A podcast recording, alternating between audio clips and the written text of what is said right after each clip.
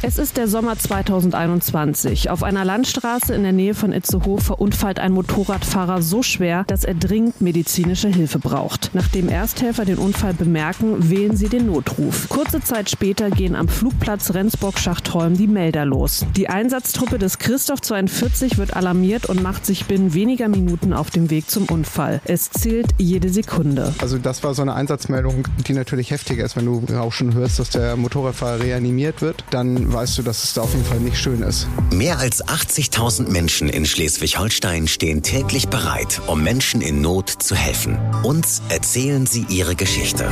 Aus Einsätzen, von Notfällen und von Menschlichkeit.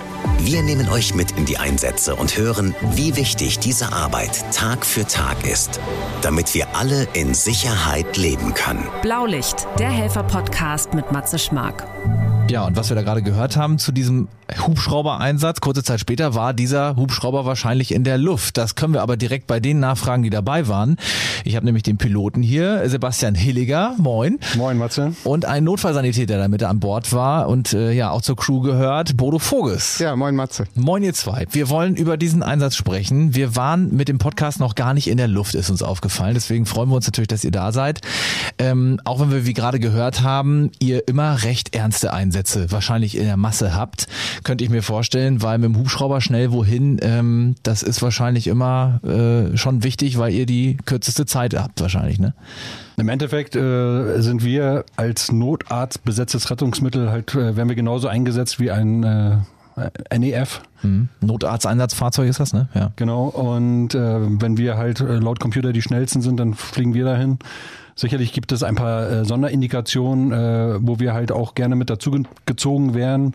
Vor allen Dingen, wenn es äh, eine größere Ansammlung von äh, Verletzten gibt, weil man natürlich mit dem Hubschrauber auch über weitere Strecken äh, mhm. jemanden schnell transportieren kann, um, um so Patienten halt äh, auf verschiedene Krankenhäuser zu verteilen. Dass nicht alle in einer Notaufnahme landen sozusagen. Dann, genau, ja. ne, man kann ja so eine Notaufnahme auch schnell mal äh, überlasten, ja, ja, wenn ja. da äh, mehr als zwei kommen. Gibt natürlich auch Indikationen wie zum Beispiel Brandverletzungen oder äh, ich sag mal Verletzungen an den Gliedmaßen, äh, wo man halt gucken muss, welches Krankenhaus kann das jetzt wirklich äh, mhm äh, behandeln. Ähm. So Spezialkliniken dann quasi, die man dann anfliegen kann, oder? Genau. Ja, Also wenn man jetzt zum Beispiel Brandkliniken nimmt, da haben wir ja Lübeck und, und Hamburg hier mhm. im direkten Umfeld und wenn die dicht sind, dann geht's schon nach Hannover ne? oder nach Berlin. Ja. Ach krass, ja. Also das wäre mit dem Auto natürlich ein bisschen weit. Ja.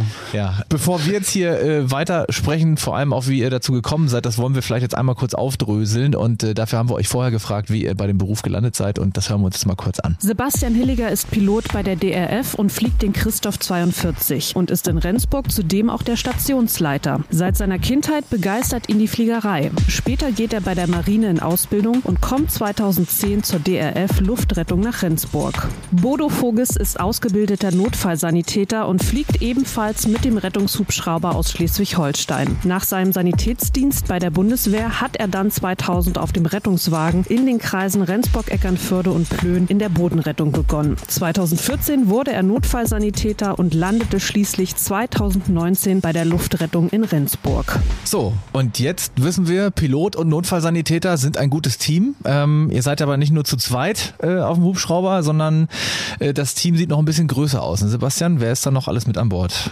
Äh, ja, wir haben äh, permanent noch einen Notarzt oder eine Notärztin mit dabei und äh, in der Nacht haben wir halt noch einen zweiten Piloten. Äh, fliegen wir quasi im Doppelcockpit. Mhm. Ähm, und damit sind wir unterwegs. Okay, das heißt jetzt mal ganz kurz, im Auto kann man sich das recht schnell vorstellen, wie das aussieht. So ein Rettungswagen zum Beispiel, da sitzen immer äh, zwei Notfallsanitäter oder äh, ein Rettungsassistent äh, und ein Notfallsanitäter zu zweit. Die sind zu zweit irgendwie im Auto vorne und fahren irgendwo hin. Ihr habt einen Hubschrauber, das ist ein kleines bisschen anders.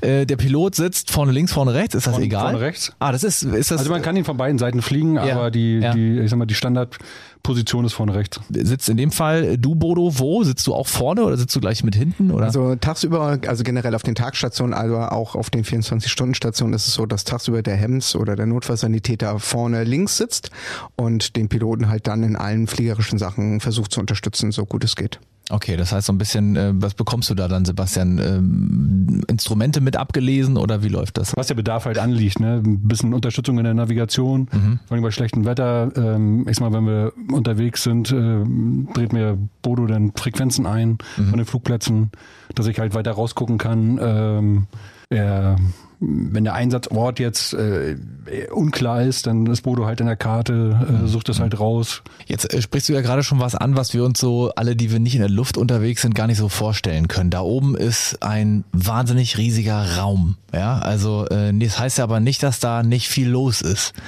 Ähm, ja. Ihr seid ja ein Rettungshubschrauber, deswegen kann ich mir nur vorstellen, habt ihr natürlich im Einsatz Prio da oben in der Luft und dürft überall hin und durch. Oder würdest du sagen, nee, so einfach ist es manchmal nicht?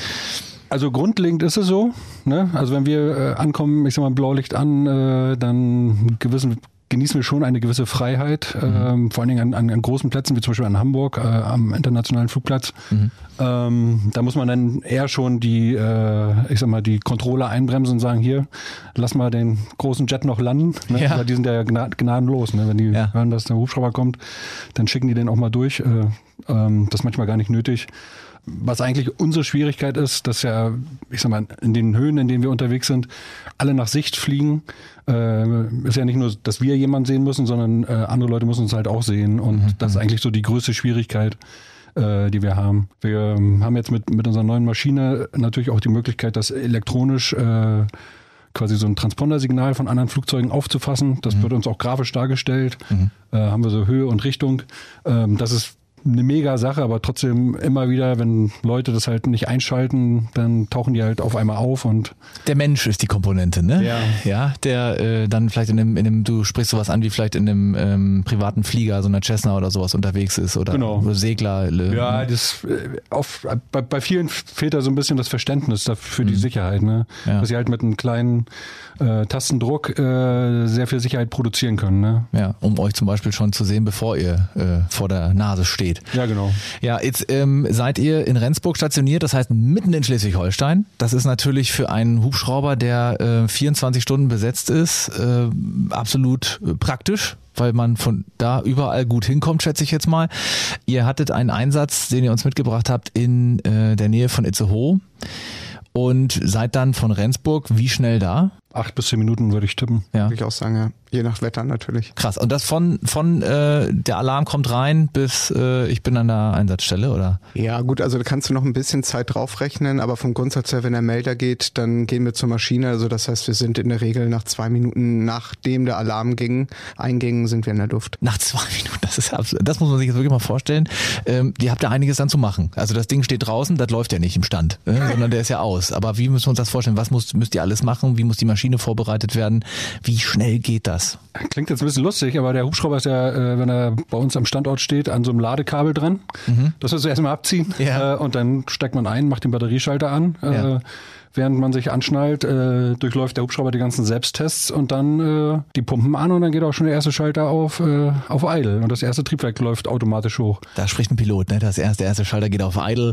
Das heißt, ja. äh, aber das heißt, du äh, sprichst im Prinzip an, da läuft eine Pumpe, da geht äh, Treibstoff in die Turbine genau. und dann fängt der Rotor auch schon an zu drehen. Genau. Und dann kommt dieser klassische Sound, den man kennt, das knattert ja so ein bisschen, so wenn die Luft da äh, geschlagen wird, sag ich mal, von so einem, von so einem riesigen Rotor. Für uns Außenstehende das ist immer total spannend, weil das mit, mit einem was macht. Das ist laut, das ist windig plötzlich. Ähm, für euch im Heli ist es relativ ruhig. Ne, wir haben ja extra einen Helm auf, einen Lärmschutzhelm, ähm, natürlich auch wegen dem Coolness-Faktor vorne mit dem schwarzen Visier. Ja, wie man es ja, aus dem Film äh, auch kennt, ja. ja. Aber ja. er hat halt natürlich viel, viel praktische äh, Ansätze. Zum einen natürlich der Lärmschutz und zum anderen kann man auch Sachen ranbauen, wie zum Beispiel das Nachtsichtgerät, ah, ja. was wir mhm. äh, nachts mit dabei haben. Er schützt uns auch vor Vogelschlacht zum Beispiel, weil wir ja nicht nur Flieger haben, sondern auch Vögel, die in der Luft durch die Gegend singen, äh, mhm. fliegen. Und wenn wir die mit 240 treffen, dann marschieren die auch vorne durch die Scheibe durch. Ah, okay. Und deswegen ist so ein Helm auch gar nicht so schlecht. Ja, das heißt also, der hat wirklich auch einen Sicherheitsfaktor ja, ja, für euch da drin, ja? Der ist nicht äh, Spaß. Nee, nee, da gibt es auch Studien drüber, wie das äh, so die äh, Verletzung äh, deutlich reduzieren kann. Ja, krass. Das heißt, man würde auch nie jemanden eigentlich ohne Helm transportieren. Äh, also man würde jetzt keinen Gast mitnehmen, der keinen Helm trägt, wenn mal einer mitfliegt. Ich sag mal, vorne im Cockpit sollte man schon einen Helm aufhaben. Ja. Äh, hinten schützt der Helm natürlich deutlich, wenn, vor allen Dingen, wenn man am Arbeiten ist, dass man sich halt, wenn man irgendwo gegenknallt, dass man nicht gleich einen eine Platzwunde hat oder so. Ne? Es ist ja, Bodo, du hast ja vorher auch auf dem RTW gearbeitet, äh, jahrelang. Ähm, es ist ja ganz schön klein da oben, ne? Also schon alles eng in so einem Heli. Da ist jetzt äh, jeder, jeder Platz irgendwie gespart, ne? Ja, das ist der Vorteil, wenn man dann nicht ganz so groß ist wie ich, für 1,75, da kommt man immer noch ganz gut rein Ja. in den Hubschrauber. Ja, ja. Den- Gag hörst du von den Kollegen wahrscheinlich oft, ja? Ja, gerade von dem Kollegen, der gerade neben mir steht. ich werde liebevoll Hobbit genannt, aber alles gut. Ähm, Nein, tatsächlich ist es so, äh, dass äh, wenn man größer ist, gerade die Ärzte, die hinten sitzen, zum Beispiel in der Kabine, Ja. da ist auch noch, äh, geht die Kabinendecke noch so ein Stück runter, da müssen einige Leute tatsächlich schief sitzen mit dem Kopf, Ja. weil die halt sonst mit dem Kopf oben direkt gegenschlagen. Aber ich mit meinem 1,75 habe kein Problem. Vor allem habe ich den Vorteil auch durch diese geringe Körpergröße, dass ich auch noch über das Doppelsteuer komme. Wir haben ja im Hubschrauber zweimal Pedalset, ähm, Stick und Pitch. Also man kann die Maschine von beiden Seiten fliegen. Theoretisch könnte ich sie, also ich, könnte ich nicht, aber ich könnte die Sachen bedienen. Und wenn ich jetzt einsteige, muss ich mich irgendwie drumherum fädeln, damit die Maschine keine Probleme bekommt, wenn ich da irgendwo hängen bleibe. Ach Oder so, es da muss man aufpassen beim Einsteigen. Ja, definitiv, ja. Und das kann man nicht abschalten oder wie? Das ist immer parallel an, oder? Ich sag mal, in früheren äh, Maschinen konnte man das ganz einfach ausbauen. Das Ja. war problemlos möglich. Ja. Äh, mit dieser, mit unserem neuen Elektronikbomber, sag ich mal, Ja, ist ja. das nicht mehr so einfach. ne? Okay, das heißt, da muss man echt aufpassen, wenn man sich da auf den Beifahrersitz setzt, ja. Ja, absolut. Äh, weil wenn der schon läuft und du haust Ja. da an den, an den Stick, also jetzt muss man mal ganz kurz vielleicht noch diese, diese Fachsprache ein bisschen klären. Es ist ja nicht jeder Hubschrauberpilot. Stick und Pitch. Der Stick, das ist dieser Joystick vorne in der Mitte, kann ich das so übersetzt Das sagen? ist sehr gut so. Damit steuerst du die Richtungen, so vorne, hinten, links, rechts, oder? mit, mit dem äh, mit dem Joystick ne, äh, kann man den Hubschrauber quasi in alle Richtungen kippen. Ja. Dann hat man unten noch so zwei Pedalen, äh, wie im Auto. Wenn man halt in die äh, rechte reintritt, dann kommt die linke zurück. Ne? Damit äh, Ah, ja. kann man ähm, das Giermoment, quasi das Drehen äh, nach links und rechts steuern. Ne, der hat ja hinten noch so eine, äh, der Hubschrauber hat doch hinten noch so einen Heckrotor, Heckrotor, ja, Heckrotor. dran. Genau. Ja, bei ja. uns ist das äh, gekapseltes und Fenestron. Ähm, der macht im Endeffekt nichts anderes. Ähm, Und damit steuerst du mit diesen Pedalen steuerst du genau. den. Damit kann ich die Nase nach links oder rechts drehen im Ah, Schwebeflug. dass der sich so in der Luft drehen kann. Genau. Äh, ohne so zu kippen. Ja, okay, ja, ja, ja. Und dann gibt es noch den äh, Collective oder den kollektiven Blattverstellhebel, wie es so schön im Deutschen heißt. Aha. Die, Hand, die Handbremse, damit geht's halt hoch und runter. Das ist der Pitch, ja? Hast du, Genau. das hast du gerade mit Pitch gemacht. Also das ist das Ding, das ist das Lin- links neben dem Sitz oder rechts neben dem Genau, Sitz. genau, ja? ja. Und wenn du den ziehst, dann passiert was? Geht er runter oder hoch? Ja, dann wird halt der ähm, Anstellwinkel an den Rotorblättern oben vergrößert. Ja. Mehr Auftrieb und dann geht der Hubschrauber hoch. Ach, okay, also du ziehst dran und dann geht, also wie bei der Handbremse anziehen, da geht der Hubschrauber nach oben. Ja. Also falls man mal zufällig im Hubschrauber sitzt, nicht einfach so denken, ich knack mal eben die Handbremse an. Ja, das äh, gibt's gleich einen Schlag den Nacken. da wird der Pilot nicht so nett danach sein. Ja, okay. Ähm, und dann, äh, da bist du ja wirklich der Fachmann für, aber du bist hinten jetzt quasi wie in einem Rettungswagen in der Luft. Ähm, du bist mit allem ausgestattet, was ihr am Boden auch dabei hättet. Das ist korrekt, ja. Also wir haben die gleiche Ausstattung wie ein RTW auch. Wir haben mittlerweile sogar relativ viel Zusatzmaterial noch mit dabei, was halt ähm, der Firma geschuldet ist, die gesagt hat, dass das sinnvoll ist, auf dem Hubschrauber zu haben, was durchaus auch Sinn macht. Also wir haben zum Beispiel ein mobiles ähm, BGA-Gerät, also das heißt, wir können eine Blutgasanalyse vor Ort machen. Okay. Das ist relativ neu. Wir versuchen verschiedenste andere Systeme zu etablieren, gerade bei schweren Traumen, weil wir halt einen sehr hohen Traumaanteil bei uns jetzt auf dem Hubschrauber haben. Also generell die Hubschrauber haben viel, was Sebastian vorhin schon erzählt hat mit den Extremitätenverletzungen. Aber wir werden auch häufig zu schweren Verkehrsunfällen generell gerufen für den Transport halt und da haben wir deswegen halt eine höhere Traumaexpertise als andere und dementsprechend haben wir Spezialmaterial noch mit an Bord. Ein Trauma, ganz schnell vom Notfallsanitäter erklärt, ist eine größere physische Einwirkung auf den Körper. Eine Gewalteinwirkung auf den Körper, genau. Ja, und die ist undefinierbar, was im Körper passiert ist. Das weiß man einfach nicht zu dem Zeitpunkt, wo man den Patienten das erste Mal sieht. Genau, das, das finde ich ist ja auch das Spannende mit dabei, dass du also im Grunde genommen lernst du einzuschätzen vom Hubschrauber bis zum Patienten, wenn er jetzt gerade äh, vor dir liegt, als auch wenn du zur Tür reingehst, ob der Patient kritisch ist oder nicht. Das dafür entwickelst du einen Blick, ja. So, und jetzt ist natürlich so, dass äh, Einsatzkräfte vor Ort ähm, bei Unfällen euch oft dazu rufen, beziehungsweise für den Transport manchmal entschieden wird vom Arzt vor Ort, der muss geflogen werden, bitte. Ich möchte nicht auf dem Boden über irgendwelche huppligen Straßen in Schleswig-Holstein schicken. Ähm, und dann seid ihr in acht bis zehn Minuten in Itzehoe. Das also für mich ganz kurz nochmal, muss man mal eben zusammenfassen, von Rendsburg nach Itzehoe mal so mit dem Auto fahren. Ähm, man sieht euch ja aber auch, wenn man da in der Luft äh, so einen Rettungshubschrauber sieht, wie schnell die sind und wie schnell ihr wo sein könnt. Jetzt kommt ihr da an oft ja auch an Stellen, wo ihr mit dem Heli vielleicht noch nie wart, äh, äh Sebastian. Das ist ja äh, ganz du kannst ja in ganz Schleswig-Holstein landen theoretisch, außer auf dem Wasser. Ähm, aber wie machst du das dann vor Ort? Wie kannst du dich so schnell einfinden? Ich hätte immer Schiss, dass ich irgendwas anticke oder dass irgendwas, dass ich, dass ich keinen Platz habe mit dem Hubschrauber. Ich sag mal, da kommt noch ein Stück weit Erfahrung mit äh, für die Größe des Hubschraubers. Man muss halt die Landefläche halt runterprojizieren, die man benötigt. Wenn wir zum Beispiel nachgefordert werden äh, zu Verkehrsunfällen, ist ja meistens auch Polizei vor Ort, mhm. dann äh, macht, ist es manchmal auch sinnvoll, dass man gar nicht direkt an der Unfallstelle landet, sondern vielleicht an einem Platz, wo man vernünftig ein- und ausladen kann. Ah ja. ja. Der, äh, ich sag mal, der Patient wird ja dann schon im Rettungswagen äh, sein, den kann man dann auch zum Hubschrauber hinfahren und dann mhm. sind wir auf einem stabilen Untergrund äh, von der einen Trage auf die andere umladen. Ähm, da haben wir dann halt die, die Hilfe und die Lokalkenntnis der Polizei. Ne, das äh, funktioniert hier in Schleswig-Holstein äh, außergewöhnlich gut. Ja. Und sonst gucken wir halt, ne? Dann also die wissen auch, wenn sie euch gerufen haben, die haben auch nur zehn Minuten Zeit, ne? Immer eben schnell was zu finden. Ja, es ist äh, die Polizei, die äh, verwundert uns manchmal wirklich, wie die das schaffen. Äh, ja. Ich meine, die fahren ja auf den Straßen. Ähm, ja, ja, klar. Die sind ja auch äh, also wenn sie es möglich machen können. Ne? Also wir sprechen uns ja über Funk ab. Äh, ja, klar. Wenn wir fünf Minuten brauchen und die 15, dann macht das natürlich keinen Sinn, dass sie da jetzt durchbritzeln. Ne? Dann Manchmal seid ihr aber auch die Ersten an der Einsatzstelle ähm, und dann musst du, müsst ihr euch ja erstmal insgesamt orientieren, oder? Das sieht doch von oben so, das ist ja alles so Vogelperspektive, da dann vielleicht auch zu entdecken, wo ist eigentlich der Unfall? Das mag man ja manchmal vielleicht gar nicht sofort sehen, oder? Ja, was uns immer sehr hilft, äh, ist, wenn Leute, die vor Ort sind, äh, wenn die sich bemerkbar machen, nicht ja. einfach nur rumstehen, ja. sondern äh, wenn die irgendwas machen, was sie halt von ihrem Umfeld abhebt, wie zum Beispiel mit den Armen schwenken oder mit einer Jacke über dem Kopf drehen. ich wollte so. gerade fragen, also was heißt, wenn ich an eine Unfallstelle komme, bin Ersthelfer und ich, ich habe die Rettung angerufen, da weiß ich ja nicht gleich, dass ein Hubschrauber kommt. Aber wenn ich das merke, ja.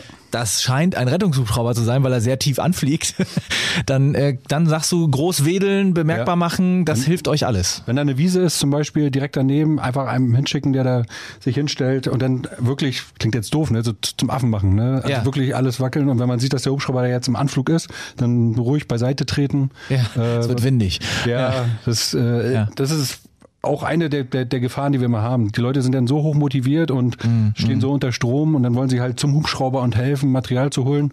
Das ist aber für uns dann quasi dann wie so ein Ab Abbruchsignal, dass ja. wir sagen, nee, wir landen jetzt erstmal nicht. Dürft ihr nicht, dürft ihr nicht gefährden. Ne? Genau. Ne? Ja, es können ja auch Teile umherfliegen genau, oder was. Ja. Ne? Du weißt ja nie, wo du, wo du runtergehst. Ne? Ja. Also auf einem Feld wahrscheinlich noch einfacher, auf einer Wiese als jetzt irgendwo in der Stadt oder so, wo auch mal eben ein Baustellenschild oder sonst was mal eben hops gehen kann, ne? wenn ihr da Wind macht. Ja.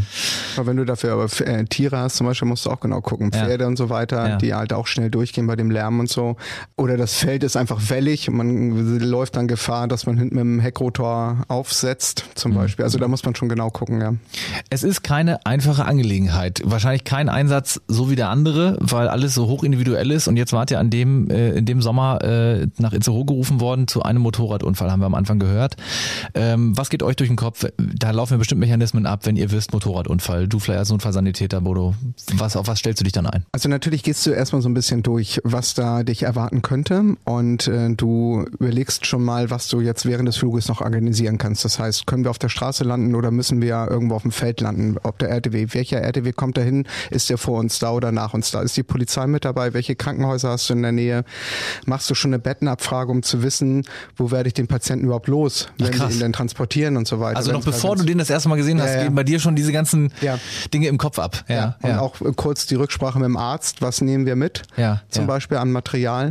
Und äh, dann ist es also das war so eine Einsatzmeldung, die natürlich heftiger ist, wenn du auch schon hörst, dass der Motorradfahrer reanimiert wird, dann weißt du, dass es da auf jeden Fall nicht schön ist, gerade wo du gleich hinkommst und dementsprechend stürzt da ganz viel auf dich ein. Mhm. Und äh, da ist es wichtig, dass du dich zumindest so weit dann mental darauf vorbereiten kannst. Habt ihr dann äh, die Notärztin oder den Notarzt mitgebracht oder war da schon jemand vor Ort? Den Notarzt haben wir mitgebracht, ja. Hm, okay, das heißt also, ihr landet, äh, Sebastian bringt den, sagt man Vogel eigentlich? Nee. Das sagt man nicht bei Helis, oder? Nee, na, die Maschine. Ja, Maschine. Bringt die Maschine sicher nach unten. Du ja. bleibst dann an der Maschine oder? Also meine Hauptaufgabe ist natürlich auf den Hubschrauber aufzupassen. Ja. Ähm, dass da keiner gegenfährt oder irgendwas entwendet oder äh, irgendwas kaputt macht. Ähm, nichtsdestotrotz vor allen Dingen in so einen Einsätzen, wenn es irgendwie möglich ist und man den Hubschrauber im Auge behalten kann, dann äh, bin ich halt immer noch übrig als Pilot. Und dann ja, kann ich mich ja. zum Beispiel auch um äh, Ersthelfer kümmern oder um, um äh, Angehörige die dann da vor Ort sind. Ja. Einfach mal mit denen reden, mal gucken, wie die drauf sind. Vielleicht haben die auch einen Schock oder sowas. Dann kann man noch mit der Leitstelle noch einen zweiten RTW oder einen dritten dazu fordern, Mhm. äh, dass, dass sich da jemand kümmert. Äh, einfach so ein bisschen. Also das ist auch krass, das macht man sich vielleicht auch gar nicht so den Begriff. Ähm, man denkt immer, ihr seid da oben in der Luft, ihr kommt da, ihr holt jemanden ab und haut wieder, haut wieder ab. Ihr seid ja schnell. Also ich meine, so lange seid ihr ja manchmal gar nicht vor Ort. Aber dass das auch eure Aufgabe ist, ne? Ihr seid manchmal auch der Kontakt für Angehörige vor Ort, für Menschen, die da gerade vielleicht unter Schock stehen, ja. Ja. ja ich, ich, ich sag mal hier, der, äh, der Bodo und äh, der Notarzt oder die Notärztin, die arbeiten halt. Die sind halt dann in ihrem Flow drin, zusammen mit dem RTW-Team. Du hast ein bisschen mehr den Blick aufs Genau, und Ganze. dann noch, habe ich halt, ja. ich habe halt dann Zeit. Ne? Ich kann dann auch, äh, wenn irgendwas gebraucht wird, Botendienste leisten. Wenn das Ja. heißt hier, hol mal die Tasche, hol mal die Tasche, dann dackel ich halt schnell los. Ne? In der Regel kommt ja dann irgendwann noch die Polizei dazu oder halt auch noch eine Feuerwehr, die kann man auch gut mit einspannen, Ja. mithelfen, Trage holen. Okay, das heißt, du kannst ein bisschen äh, ja helfen, soweit es geht, am Boden. In der Luft bist du dann wieder die Hauptperson eigentlich, äh, denn da kann dir dann keiner helfen. Du klar unterstützen, aber du fliegst letztendlich dann den Heli in Richtung Krankenhaus. Jetzt seid ihr da äh, in der Nähe von Itzehoe angekommen, Bodo, und äh, dann hieß es wahrscheinlich mit Notärztin, Notarzt schnell raus und zum Patienten. Also normalerweise ist es so, dass wenn wir mit der Maschine landen, dass ich als äh, Hems erstmal rausgehe und die Maschine mit absichere. Schaue, dass halt jetzt keiner in den ähm, landenden Hubschrauber noch reinläuft, reinfährt oder irgendwie sowas. Ja. Und wenn die Maschine steht oder der Pilot mir ein Zeichen gibt, okay, ich kann los, dann äh, sind wir beide los. Also in dem Moment war es so, dass der Notarzt ein bisschen Vorsprung hatte. Ja. Er hatte schon Material mitgenommen und ist dann schon auf dem, zum RTW unterwegs gewesen und ich kam ja, ich- 10, 15 Sekunden später ungefähr am RTW an. Ja, okay. Ja, man stellt ja auch kein Auto ab, ne? Also das muss man jetzt mal kurz dazu sagen. Dreht einen Schlüssel um und ist aus. Nee, nee, genau. Sondern ihr habt ja wirklich, ihr bringt ja eine Maschine mit, die ist schon ein bisschen ähm, komplizierter. Die muss schon ein bisschen, für, die braucht Fürsorge. Die kann nicht einfach so mal eben schnell Die kannst ausgemacht du halt werden. einfach nicht ja. auf Knopfdruck einfach ausmachen, Ja, ja, sondern die läuft halt nach und das ist weiterhin eine Gefahrenquelle. Und dafür bin ich halt trotzdem auch noch da, dass ich die Maschine halt oder uns absicher. Okay. Der Notarzt kann dann schon mal los. Okay. Und ähm, ja, deswegen bin ich dann einen Ticken später gekommen. Die RTW-Besatzung hatte die Person schon im Rettungswagen. Mhm. Und ähm, ja, dann haben wir da vor Ort angefangen, im RTW zu arbeiten. Okay, und äh, konntet euch ein Bild machen. War da dir dann relativ schnell klar, wir müssen definitiv auch mit Hubschrauber mit dem Patienten wieder weg? Ja, das war relativ schnell klar, weil der Patient also massive Verletzungen hatte, was äh, Kopfbereich anging und auch was ähm, Bauch und Becken anging. Und äh, Itzehoe wäre zwar das nächstgelegene Krankenhaus gewesen, aber die können haben gewisse Fachrichtungen einfach nicht und dafür mussten wir dann nach Heide. Deswegen das musste vorher also geklärt werden, ob wir Heide anfliegen können. Also ins Westküstenklinikum ist das, glaube ich, ne? Ja. Genau, Westküstenklinikum Heide. Und äh, die haben uns dann halt, äh, haben, haben uns signalisiert, sie können dieses Polytrauma sozusagen, also diesen Schwerstverletzten können sie aufnehmen. Und dann haben wir vor Ort ihn stabilisiert und haben ihn dann in den Hubschrauber geladen oder verladen und sind dann von dort aus nach Heide geflogen. Okay, Itzehoe Heide äh, per A23 mit 120 bis 130 km/h brauche ich wahrscheinlich 45 Minuten, 40 Minuten. Wie lange habt ihr gebraucht? Ich hätte jetzt 15 gesagt, würdest du sagen? Ja, mit Anlassen 15 abstellen. okay. Ja. Also wahrscheinlich die Flugzeit ist noch ein bisschen geringer. Ne? Ja. Ja, Okay. ja also wesentlich schneller. Ja, das ist halt ein, einer der Vorteile des Hubschraubers, ne? Das muss man einfach sagen. Ja, ihr meldet den dort an und 15 Minuten später seid ihr da. Das ist Genau. Genau, also Irre, du ja. musst natürlich schon so machen, dass du ihn anmeldest und dann auch gleich losfliegst, weil dieses Ja. Team, was da im Schockraum steht, das wartet natürlich nur auf uns, Ja. in Anführungsstrichen, oder auf den Patienten. Und wenn wir uns jetzt noch eine halbe Stunde Zeit lassen, dann sind die in der Zeit nicht in der Lage, was anderes zu machen, weil die Mhm. warten ja auf uns. Die können also nicht irgendeine andere Operation machen oder irgendwas. Ihr kündigt euch ja im wahrsten Sinne des Wortes für alle an, die da vor Ort sind. Man hört Genau. euch ja anknattern. Ran- Ich kann das nur als Knattern beschreiben. Tut mir leid, Sebastian, wenn ich das irgendwie dem Piloten vielleicht zu nahe trete, aber das knattert so krass. Das hat so ein, mich macht das immer ganz, äh, wie soll ich sagen, ich bin immer relativ aufgeregt, wenn ich sowas sehe. Könnt ihr euch manchmal überhaupt noch hineinversetzen in Menschen, die nicht so oft äh, im, im Heli, am Heli sind, wenn ihr fliegt, dass man da hochguckt und erkennt, DRF, Luftrettung. Ähm, also ich muss ganz ehrlich sagen, ich denke da ganz oft, oh Mann, hoffentlich geht's demjenigen da, da drinnen gut, weil das meistens, wenn ihr da fliegt, denkt man immer so, ha, vielleicht äh, doch eine schwere Verletzung oder was. Ne? Ähm, Und in dem Fall war es ja so, als ihr zum WKK geflogen seid. Kann man das noch so von außen irgendwie manchmal sehen, wie das wir normallos wahrnehmen? Ich sag mal so, ich, ich, ich weiß ja, dass wenn jemand bei uns im Hubschrauber ist, äh, genauso wie auf allen anderen Hubschraubern wahrscheinlich, äh, weiß ich ja, dass die Leute da in guten Händen sind. Ja. Äh, dass man da gerade das Bestmögliche versucht, äh, dem zu helfen. Und äh, er dann auch auf einem sehr, sehr schnellen Weg ist, die bestmögliche Hilfe zu kriegen. Dafür sorgt ihr natürlich in dem Moment mit eurer Ausbildung, äh, du in dem Fall dann wieder im Fliegerischen, in dem Moment, wo es wieder losgeht. Äh, zurück zu dem Motorradfahrer, der ähm, konnte ja nun gar nicht wissen, wo er landet. Der äh, war ja wahrscheinlich äh, in, unter beatmet. Intensivmedizin sozusagen. Ähm, und dann habt ihr den im WKK ähm, angeliefert. Mhm. Wie läuft das da dann vor Ort ab? Bis wo äh, ist noch eure Verantwortung? Also das ist ähm, im Grunde genommen ist es ein standardisierter Prozess, der dann abläuft, aber in meinen Augen immer noch hochgradig spannend. Also wir kommen in diesen Schockraum rein, wir haben dort dann nach der Voranmeldung alle möglichen Fachrichtungen an Ärzten stehen, also zum Teil stehen da bis zu 30 Leute in diesem Raum.